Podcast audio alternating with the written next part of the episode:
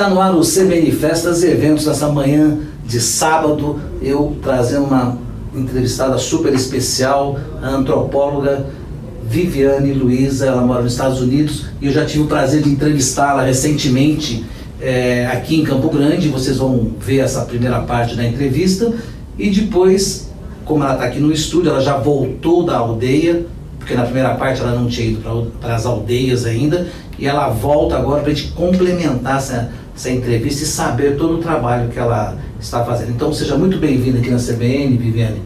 E vamos escutar a sua, a sua primeira parte da entrevista? Vamos lá. Bom dia, Zé Marcos. Muito obrigada pelo convite. E é depois a gente volta, então, para eu falar e explicar um pouco mais depois dessa volta às aldeias que eu tive. Bacana, é isso aí. Então, começa a primeira parte da entrevista agora. Hoje eu estou tendo o prazer de conversar com uma antropóloga. Ela vive no exterior, nos Estados Unidos, mas ela é brasileira e ela se doa muito pela causa indígena. Estamos aqui junto também com o prefeito de Porto Murtinho, Nelson Sintra, e com a antropóloga Viviane Luiza. Prazer em conversar com você. O prazer é todo meu. E com você também, prefeito de Porto Murtinho, Nelson. É um prazer estar com você e com a Viviane. Estou feliz de estar junto com vocês. Cara, e essa entrevista é muito legal porque assim é, a Viviane tem um trabalho em comum com Porto Murtinho porque ela cuida da etnia Caduel. Queria que você me falasse um pouquinho dessa trajetória, né, da sua formação e por que Caduel e aonde que entra Porto Murtinho com o Nelson né, nessa história toda. Perfeito. Então vamos lá. Para falar um pouco, a gente tem que falar um pouco de história, né? E essa também é a parte da minha graduação. Sou formada em História e mestrado em Desenvolvimento Local, com foco em Antropologia. E fui convidada para o Museu de Viena ser pesquisadora porque tenho muitos objetos né, da cultura indígena do Brasil, mas na qual mais me chamou a atenção foi então os Caduel vi uh, objetos coletados desde 1770 a uh, 1880, então assim algumas coisas muito impactantes. A partir dali eu pensei numa ideia de voltar para o Mato Grosso do Sul, porque até então eu estava entre a Europa, trabalhei em alguns museus de lá, e vir para cá, né, para olhar um pouco mais de perto. Você ah. teve uma passagem no Canadá também, né? É, isso foi depois, porque assim, eu vim para cá com esse, essa ideia, fui convidada para fazer o PhD em antropologia no Canadá, né, na Universidade de Manitoba, e, e com isso o que acontece? Eu vim até aqui e olhei a questão da comunidade Cadwell, fui até lá, né? Bati na porta, pedi licença para a liderança e disse a eles o quanto era uh, a minha vontade de trabalhar em conjunto. E não é uma pesquisa que nós vamos lá, pesquisamos, uh, publicamos na academia e não volta. Né? Eu gostaria, porque a primeira, a, o primeiro pedido deles foi exatamente isso, que tivesse resultado. E que o resultado fosse primeiro, antes mesmo do que a, a própria pesquisa. Né? Então, fui até lá, sentei com as mulheres, porque todos os meus projetos eu foco no empoderamento das mulheres. E certamente, né, para empoderar as mulheres, nada melhor então de ser através da cultura e também da independência econômica delas. Você sabe, Viviane, que o, o, Nelson comentou uma coisa comigo, que você foi convidada a estudar as etnias estrangeiras né, do Canadá e você não abriu mão de ajudar o seu país. Né? Exatamente, né? é. E ele achou isso muito importante, eu também. Né, Nelson? É, perfeitamente. Eu acho importante ela até estar tá falando sobre, sobre essa decisão dela de, de lá, lá no Canadá ser convidado para estudar. Aí teria canadense, ela falou não. É, é você. É, exatamente. É, foi um momento muito significativo né? Eu fui convidado para fazer o PhD lá e quando cheguei a, a equipe, né, o grupo de departamentos, quando a gente determina quais são as pesquisas, como que serão, a falar, olha, a sua expertise era muito bem-vinda para trabalhar com as comunidades indígenas do Canadá, de Manitoba. Uh, foi muito difícil dizer não, né? Porque é, é claro, é mais a cultura, é mais conhecimento que eu, aprenderia. Mas olhando para o nosso estado e como eu sou daqui, da terra, eu não não não conseguia uh, trabalhar em outras comunidades indígenas a não ser voltar para cá. E foi então que eu disse, né, eu agradeci muito o convite e disse que teria espaço para que eu trabalhasse, que fosse pesquisadora lá, continuasse fazendo PhD, mas com foco nas comunidades indígenas. Aí então Uh, fiz um, porque a gente precisa fazer um recorte quando a gente vai fazer uma pesquisa, e como eu tinha bancos de dados do material, né, dos Caduel quando eu trabalhei na Europa, resolvi então uh, ter o enfoque na cultura Caduel do município de Porto Murtinho. E aí você vem para o Mato Grosso do Sul, vem com um projeto onde você encontra o governador Reinaldo e o Riedel e apresenta para eles, até o Nelson né, em off antes da nossa entrevista, como é que isso aconteceu? Como é que você conseguiu convencê-los né, de um projeto que é piloto e que já, já foi aprovado, como você falou, e vai ser estendido para outras etnias? Eu acho que também passa pela persistência, né? Porque assim, não é apenas uh, chegar e falar, olha, tem esse projeto, mas de mostrar realmente, primeiro, uh, o meu conhecimento, né, uh, o, a minha experiência com as comunidades indígenas, que começa desde 2004. E apresentei primeiro para o secretário Eduardo Riedel. Uh, mostrei para ele a importância do empoderamento das mulheres, da sustentabilidade econômica através da cultura, através da arte, da arte indígena. Uh, nós somos riquíssimos, Fazendo agora uma comparação entre a Universidade do Canadá e também as universidades uh, dos Estados Unidos, onde eles ressaltam muito a cultura indígena de cada país, eu vi o quanto nós ainda temos muito, muita arte para mostrar né? Então, assim, disse ao secretário Riedel na primeira reunião que o nosso estado é muito rico em cultura, só que nós precisamos então ter esse sentimento ah, de pertença da cultura indígena, de ter o orgulho da nossa, do nosso estado ser Sim. composto pelas, pelas comunidades indígenas. Nós somos o que somos nessa terra do Mato Grosso do Sul também por conta dessa formação, dessa junção. A Hidden ficou muito interessado, principalmente quando essa questão da sustentabilidade econômica através da cultura. Uh, apresentou então ao governador, né, Reinaldo é, Zambuja, bom. e ele, com a sensibilidade, aprovou esse projeto piloto. Trabalhamos por quatro, por dois anos e foi estendido por mais um. E agora, né, a dezembro, no dia 20, nós fomos, né, a equipe a, do governador Reinaldo Zambuja, secretário Eduardo Rido, prefeito né, o de Porto Murtinho, o Nelson Sintra, fomos lá. o, Te, o Turini, que é o, o reitor da UFMS, é, fomos lá então lançar essa, essa obra, que é um centro cultural né, para os Caduel, e estender, porque agora nós estamos na segunda fase do projeto. E essa extensão agora não fica apenas também nas terras Caduel, para a comunidade Caduel. Vamos estender para as, as mulheres oleiras, ou seja, Terena e Quiniquinal. Também com o mesmo foco. Uh, dar o suporte, o subsídio para a criação de associações, uh, mostrar para elas a questão de formação e, e dando essa, esse aporte para que elas então tenham essa independência, porque já que é o objetivo do projeto, desde lá de 2016, quando começou esse projeto, é exatamente isso: empoderá-las através da arte, porque a cultura indígena é transmitida pela mulher. Né? Toda a cultura indígena, toda a questão da língua é passada pela mulher. Então, por que não empoderá-las? Por que não mostrar a arte, né, através de exposições, uh, através das mulheres, pelo olhar dessa mulher? Ô, Viviane, o que, que você acha? É, eu acho que nós estamos num time bom pelo trabalho que você está fazendo, porque Mato Grosso do Sul ele vem buscando e reafirmando a sua identidade. Ele não tem ainda uma identidade consolidada, porque até pouco tempo era Mato Grosso. Sim. E a gente fica brigando ah, do sul, do sul, do sul. Né? Mas a cada vez mais eu vejo que nós estamos valorizando a nossa capivara, que nós estamos valorizando né, os animais, né?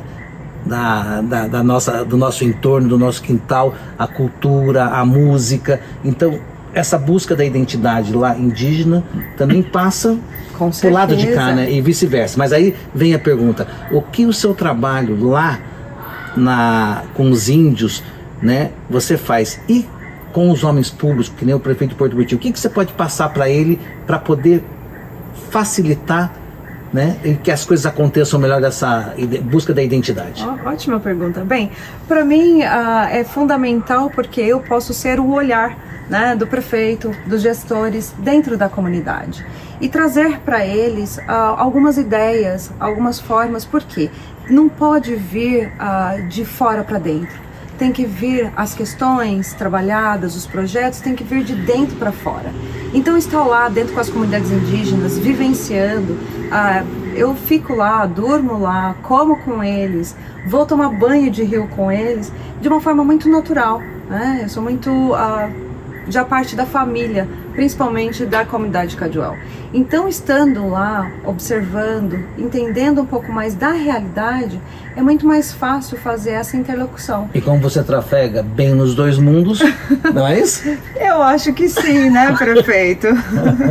Porque o Nelson me falou, Zé, você precisa conhecer uma antropóloga, é assim, um trabalho importantíssimo para nossa região, e assim, e ele deu muita importância para o seu trabalho e dá muita importância, né, Nelson? Perfeitamente, dou muita importância porque a comunidade indígena, de modo geral, principalmente a Caduel, é, é muito extensa, muito grande, tem 550 mil hectares. E eu, eu, eu, sozinho, com a minha equipe, com a cidade lá no fim do, do, do, do município, é difícil atender, atender todos os, toda a comunidade. Então eu encontrei essa menina aqui trabalha né, nesse sentido da cultura, como ela já falou, encontrei assim, encontrei um, um, um, um uma bengala para poder realmente a gente fazer a diferença da comunidade. Que eu sei que a, a comunidade indígena é muito carente, é, não só essa comunidade Mas de, do modo geral, nós somos um país em desenvolvimento. Ela está vindo da Europa, está vindo lá do Canadá, é que é países, são países desenvolvidos e nós estamos em desenvolvimento, então nós temos muita coisa para construir. Então eu encontrei com essa menina e que vai poder nos ajudar muito, porque a mim interessa fazer o bem, fazer a diferença é, para essa comunidade. Inclusive, eu tenho um carinho muito grande por toda a comunidade indígena do meu município. Encontrei com essa bengala e essa bengala tem certeza que vai nos E agora ele não vai te largar, né? Porque eu conheço, eu conheço, ele não vai te largar. E o que, que a gente pode pensar, é, 2022 está chegando aí, né, é, para o futuro, o que, que você pretende fazer e também depois perguntar para o Nelson né, o que, que ele vai também fazer para poder cada vez melhorar mais isso aí. José Marques, olha só, é muito interessante a continuidade dos projetos. Ah, é complexo lidar com projetos de 3 a 4 anos e depois isso ter um rompimento.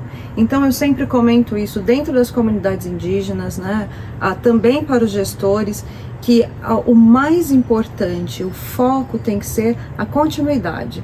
Se a gente rompe, né, isto também é um rompimento com aquilo que já foi construído. Então, quando a gente continua um processo, é muito mais fácil a gente ter um resultado sólido. E é o que a gente busca, ter um resultado sólido para que elas tenham também o resultado de uma forma consistente. Não é apenas sólido, mas sim consistente. Porque essa constância se dá da continuidade. Se então a gente acaba o projeto em dois, três anos e não consegue ter continuidade, que é essa o grande desafio de todos os pesquisadores, continuar, né? mesmo que se troque governo, ou isto para a gente é realmente onde a gente precisa continuar.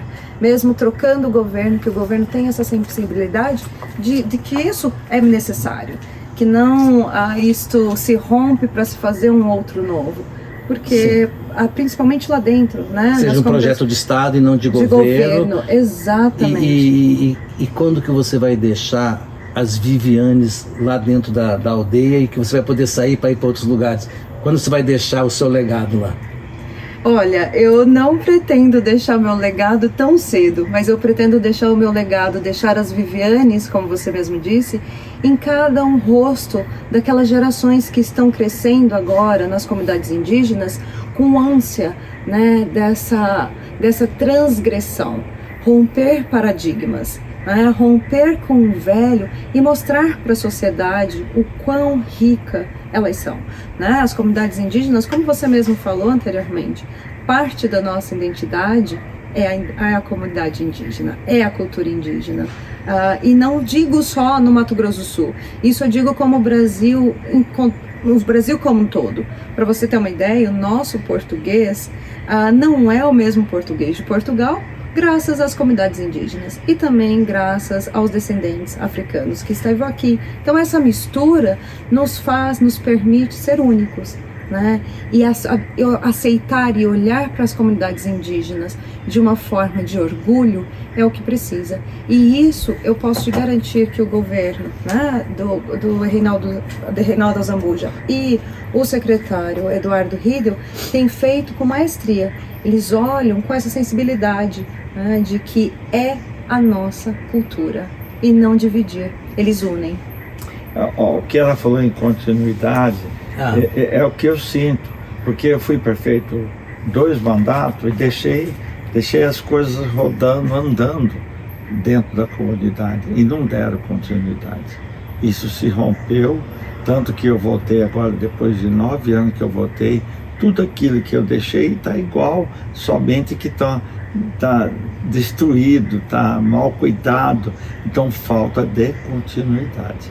Então isso que, que que me fez assim chegar perto da Viviane, porque ela fala em continuidade. E eu realmente eu gostaria muito, eu com oito anos de prefeito, eu deixei muita coisa em andamento e realmente não houve continuidade. Eu acho que isso não é só no meu município, é, da, no, é no geral, todo. No geral, no Brasil todo. É o todo. É o todo, que, que as pessoas sempre acham que é não, porque o outro fez, eu não vou dar continuidade no que ele está deixando. Então, realmente isso é muito ruim. Dá um prejuízo muito grande para a comunidade. Não é, Ô, Nelson, para a gente ah, caminhar para o nosso término aqui da nossa entrevista, queria que, agora já vou comprometer ele, tá devendo, se empenhar, se já empenhou várias vezes, né? É, o verdade. seu apoio ao trabalho tão bem feito da Viviane. Então, eu já, já conversei com a Viviane, me apaixonei pelo trabalho dela, ela é uma pessoa diferenciada e é o que nós precisamos, Porto Verde precisa. A, aldeia Alves de Barro está a 300 quilômetros da sede do município. E, e, e, a gente tem que cuidar de, dessa, de, desse pessoal, desse povo, desses brasileiros que defenderam o nosso Brasil. Eles que defenderam o nosso Brasil. Nós temos que cuidar. Eu tenho um relacionamento muito bom com eles. Mas devido à distância, a, é muito difícil. Estou contando com a Viviane que tá, gosta e está dentro. Estou muito feliz porque a, nós dois juntos nós vamos fazer a grande diferença para dar, é, dar um ar diferenciado na comunidade Carduel. Tenho certeza disso. E eu agradeço. Eu agradeço porque para mim é um momento único. Né? Essas tentativas desse projeto, dessas ideias, não surgem agora, surgem lá no passado né? Mas agora eu consigo entender o olhar e o cuidado que cada um dos gestores estão tendo para isso. Ah, junto com a UFMS, por exemplo, nós temos uma equipe e que elas têm o cuidado de olhar para cada não é só etnia, mas para cada aldeia. Porque cada aldeia, mesmo que tenha o mesmo povo, a mesma etnia, tem as suas singularidades. Sim. Então, isto que faz a diferença, eu tenho certeza que é essa que é a diferença dos nossos trabalhos dentro das comunidades indígenas. Até porque trabalhamos com eles, não para eles. Maravilha.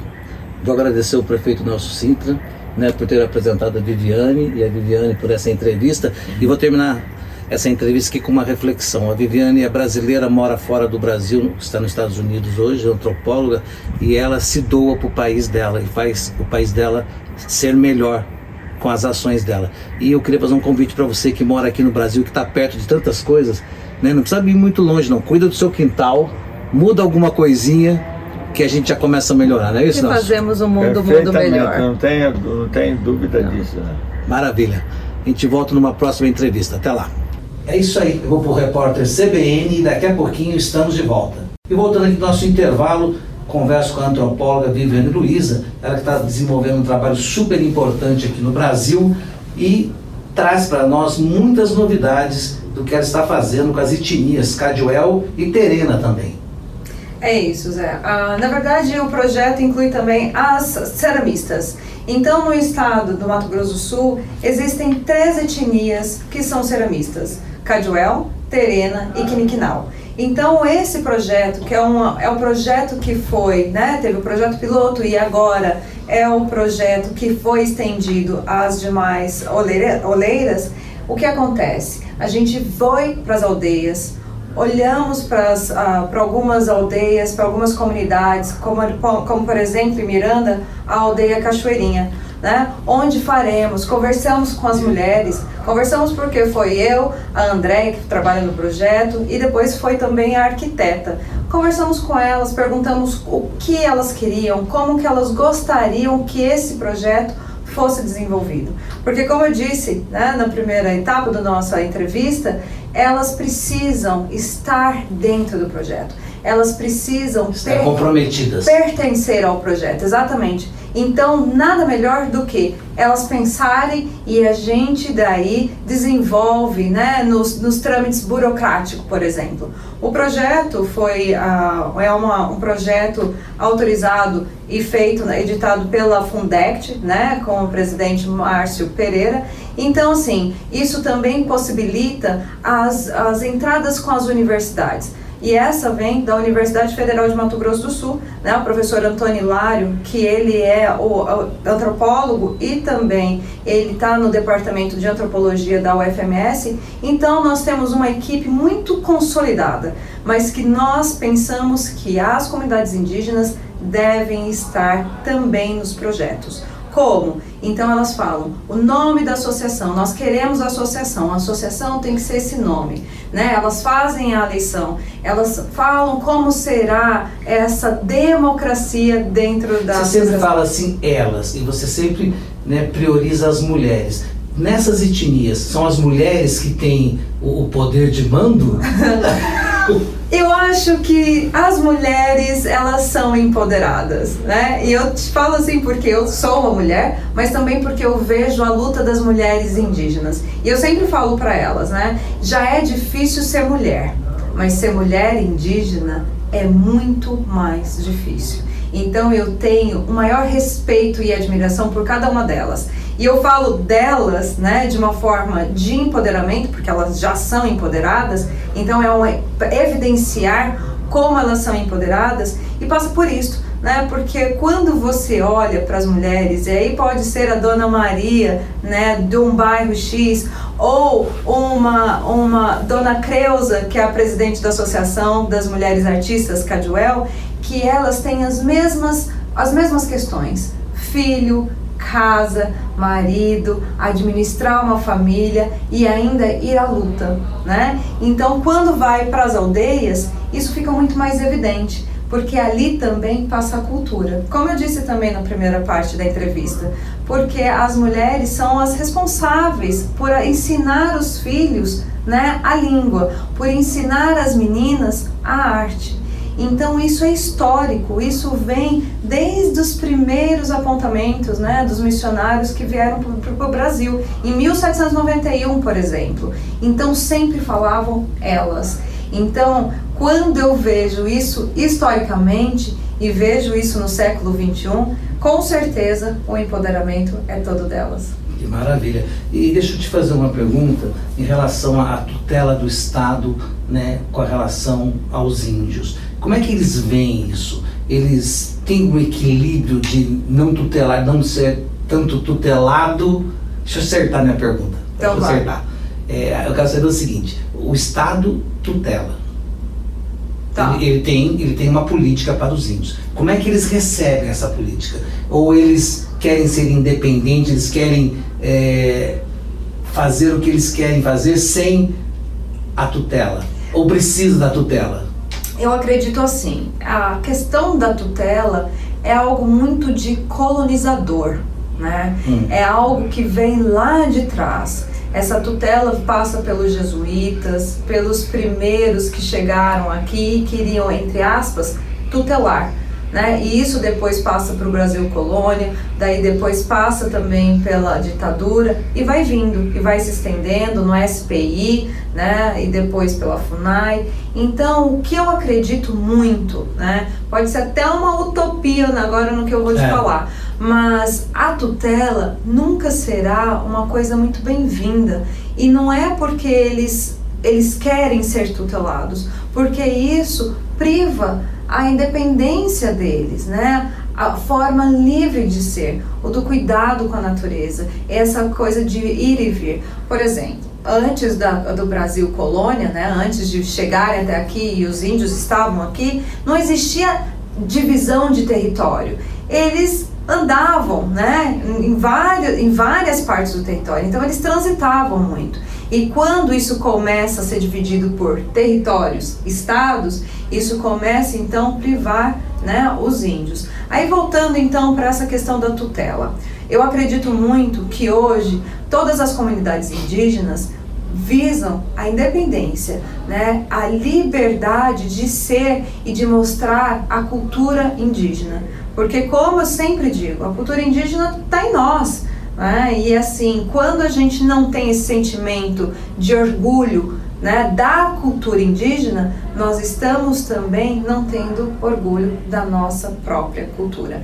Então, essa questão da tutela não deve existir. Muito pelo contrário, eu acho que a gente precisa realmente subsidiar, né, olhar para eles, trabalhar com eles e não para eles. É essa a questão da tutela. Ah, legal. É legal. Você sabe que é, eu fiz um post na, do, do início da nossa entrevista, que vai ao ar né, inteira, e eu não me recordo agora, mas é, tem um vi. índio, é, que ele falou que o índio quer casa com ar-condicionado, quer iPhone, Fone. quer carro, Exatamente. ele quer todos os direitos que todos nós temos. E assim, e por que não? Né? E é, é sempre a pergunta que eu faço em todos os ambientes que eu vou. Por que não?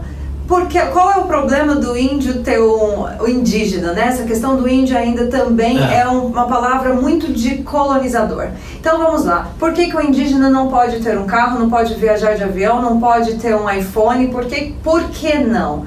Né? A cultura não passa pelo bem material a cultura é ela transmita, né? Ela vai, ela vai transcendendo, porque a cultura não é algo rígido. E por que, que para a população indígena teria que ser algo rígido? Não. Se você tiver né, acesso à informação, você não é mais índio. Não, se você um indígena. Se você tiver roupa, relógio, carro, você já não tem mais a sua cultura. A cultura não passa pelo, pelo, pelos bens né, do capitalismo, passa através ou, da, da ou ele teria que andar de cocar o resto da vida. Exatamente, porque assim não passa por aí. Então a gente precisa começar a entender os anseios das comunidades indígenas, né? O que eles estão dizendo, e o que eles estão gritando. E você estando em campo, você estando junto com eles, quais são os maiores anseios? Fora isso que nós já falamos. Olha, o que eu muito sinto, a questão de formação, porque eles precisam, querem ser formados né? a independência econômica. Né? Quem não quer?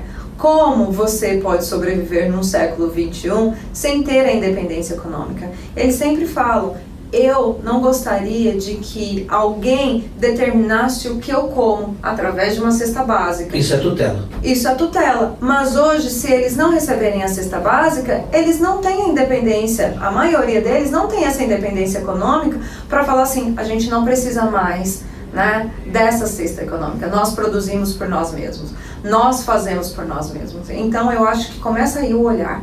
A gente realmente precisa ouvir esses anseios e começar a fazer o caminho de volta. Né? Não é virar as costas e falar, pronto, hoje você não tem mais a, a cesta básica e vamos trabalhar juntos. Porque isso também não funciona. Sim. Eles precisam ter um todo esse equilíbrio e também um suporte. Né? E para ter esse suporte a gente tem que estar tá ouvindo, a gente precisa estar dentro, a gente precisa entender. E cada um é muito único, né? não é assim a gente generalizar. Os povos indígenas não, é, não funciona dessa, dessa, forma. A gente tem que ver a etnia, a gente tem que ver a cultura, a, a tradição, um. né? O como passa, como que a gente pode entender. E a gente só entende através do entendimento, da, da, da educação, da cultura, de estar lá, de ouvir. Né? Não passa pelo processo de achar que a gente já sabe. Tem que vivenciar. Tem que vivenciar. Tem que olhar para ele e ficar junto. E, e né? você estando em campo e você atuando, né? É, quais os avanços que vocês já tiveram?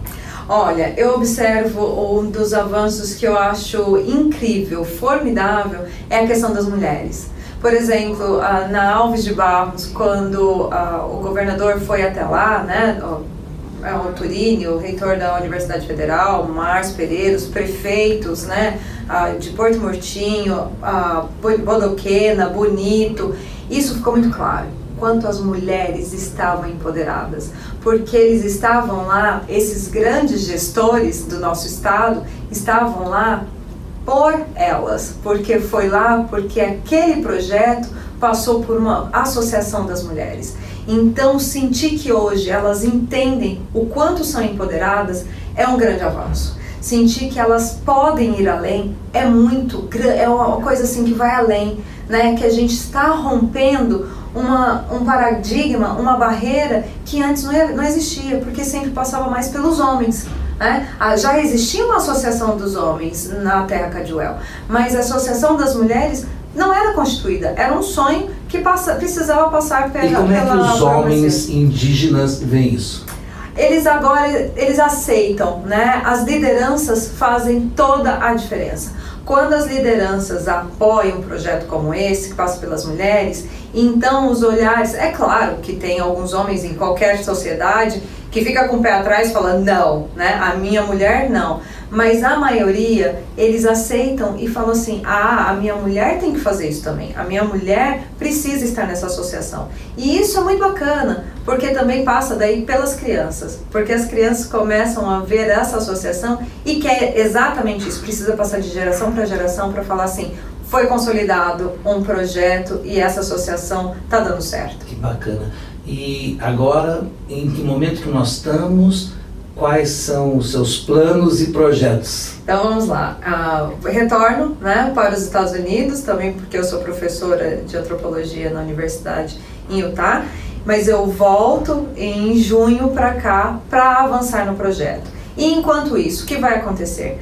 Como eu fui nas aldeias, né, como nós estávamos falando, junto com a arquiteta, nós fomos olhar e avaliar junto com as comunidades indígenas onde iremos revitalizar os espaços, a sede das mulheres, porque as mulheres precisam de espaço delas, e também um centro cultural, onde pode ser feito uh, festividade, reuniões, para que seja muito próximo dessa sede das mulheres. Então a gente olhou, né? Agora a arquiteta, a Carla Barbosiris, ela vai fazer todo o projeto e depois a gente avança nisso. Então a, a gente espera e deseja. Sem perder as características. Sem perder as características e sempre elas determinando como que será né, cada sede. Então nós fomos em Miranda, conversamos na Cachoeirinha e na Aldeia Babaçu. Depois nós fomos em Porto Murtinho, na São João, conversamos lá com as, as mulheres ceramistas. E depois nós fomos na Alves de Barros, também Caduel, para ouvir como elas querem. Então depois disso a gente retorna, depois apresenta essa planta para cada uma. Imagina,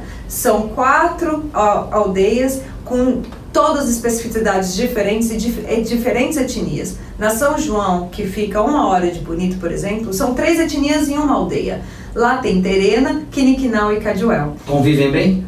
Convivem bem. Existem, claro, como qualquer sociedade, né, os seus conflitos, mas elas, as suas diferenças, mas elas conseguem lidar bem com isso. Então, o avanço que a gente vai ter nesse primeiro semestre é entregar a sede né, das associações.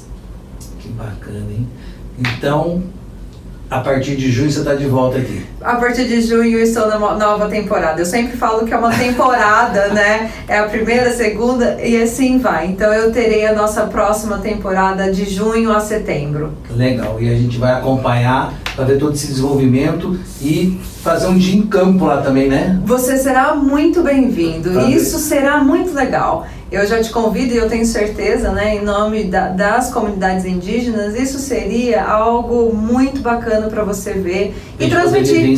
Exato, e transmitir para a sociedade civil, né, o quão rico é a nossa diversidade cultural. Doutora Viviane, quer deixar algum pedido, se é que precisa, né, para quem está ouvindo a gente, para poder, quem quiser apoiar essa causa, quem quiser de alguma forma ajudar, fica à vontade. Muito obrigada. Eu acho que a primeira iniciativa da sociedade civil é o respeito das comunidades indígenas e olhar com sentimentos de pertença, porque nós fazemos parte das comunidades indígenas.